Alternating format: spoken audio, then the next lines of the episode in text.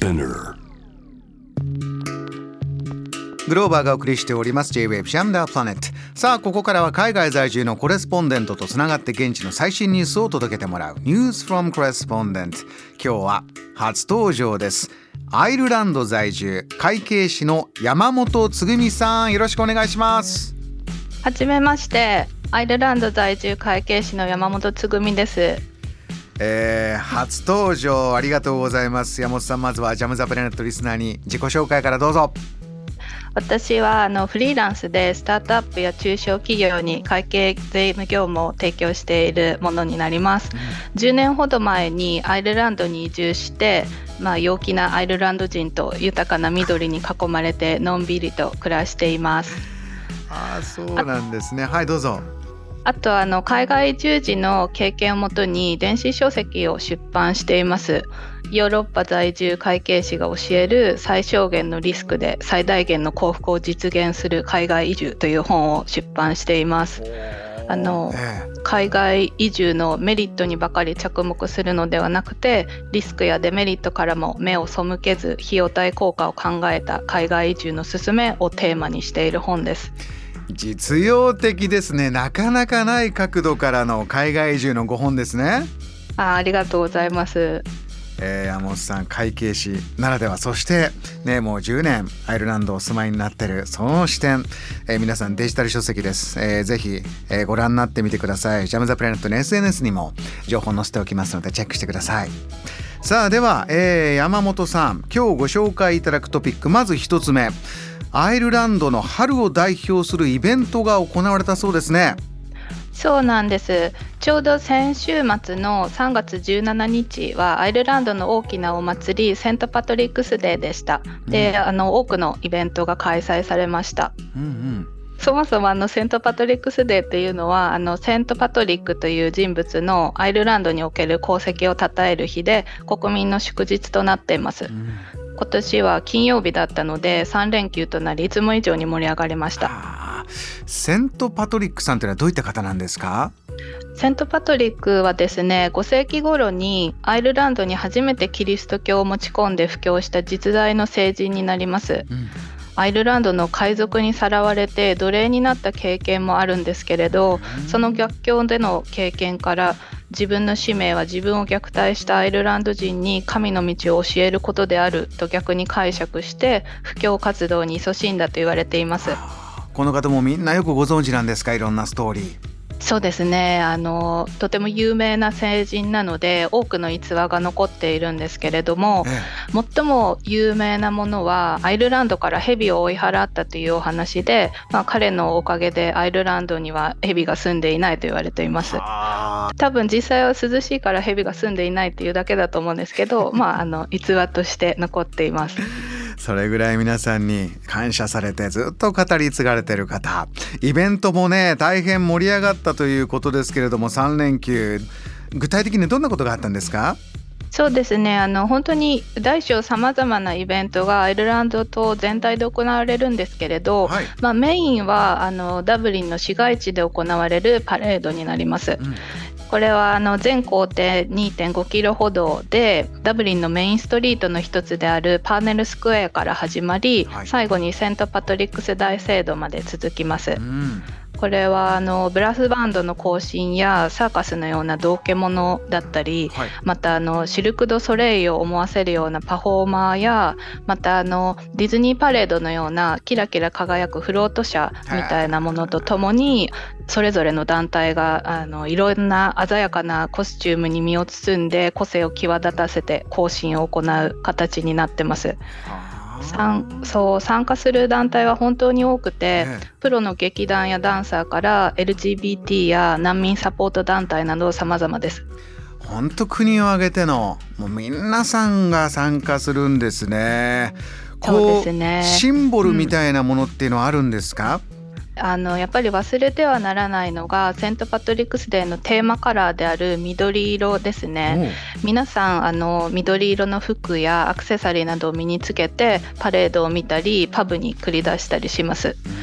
あのパブがやっぱりアイルランドでは有名なんですけど、はい、パブではあの緑色のギネスだったりあとビールの泡の上にシャムロックの絵が描かれるラテアートならぬビアアートなども出されて、まあ、いつもとは異なる趣向のお酒も楽しめます。皆さんこれは美味しいという見た目もそうですけど結構お酒も召し上がるんですか？そうですね。やっぱりアイルランド人はもうお酒が大好きでギネスがやっぱり有名ですけどアイリッシュウイスキーなんかも有名なので、はい、皆さんはい飲みまくりますね。ビールの泡の上にシャムロックとねあの三つ葉のクローバーもとっても有名ですけどね、ね、やっぱり緑の島という感じですかそちらは？そうですね。あの別名エメラルド島とも呼ばれる自然の美しいアイルランドなんですけど、まあ、この日は皆さん緑の服も着ますのでもう文字通りあのアイルランド中が緑色に染まる日になります。そうなんだ。えー、お写真もリスナー皆さんぜひご覧になってください。ちょっとねこう天気は曇天模様でしたかねこのお写真は。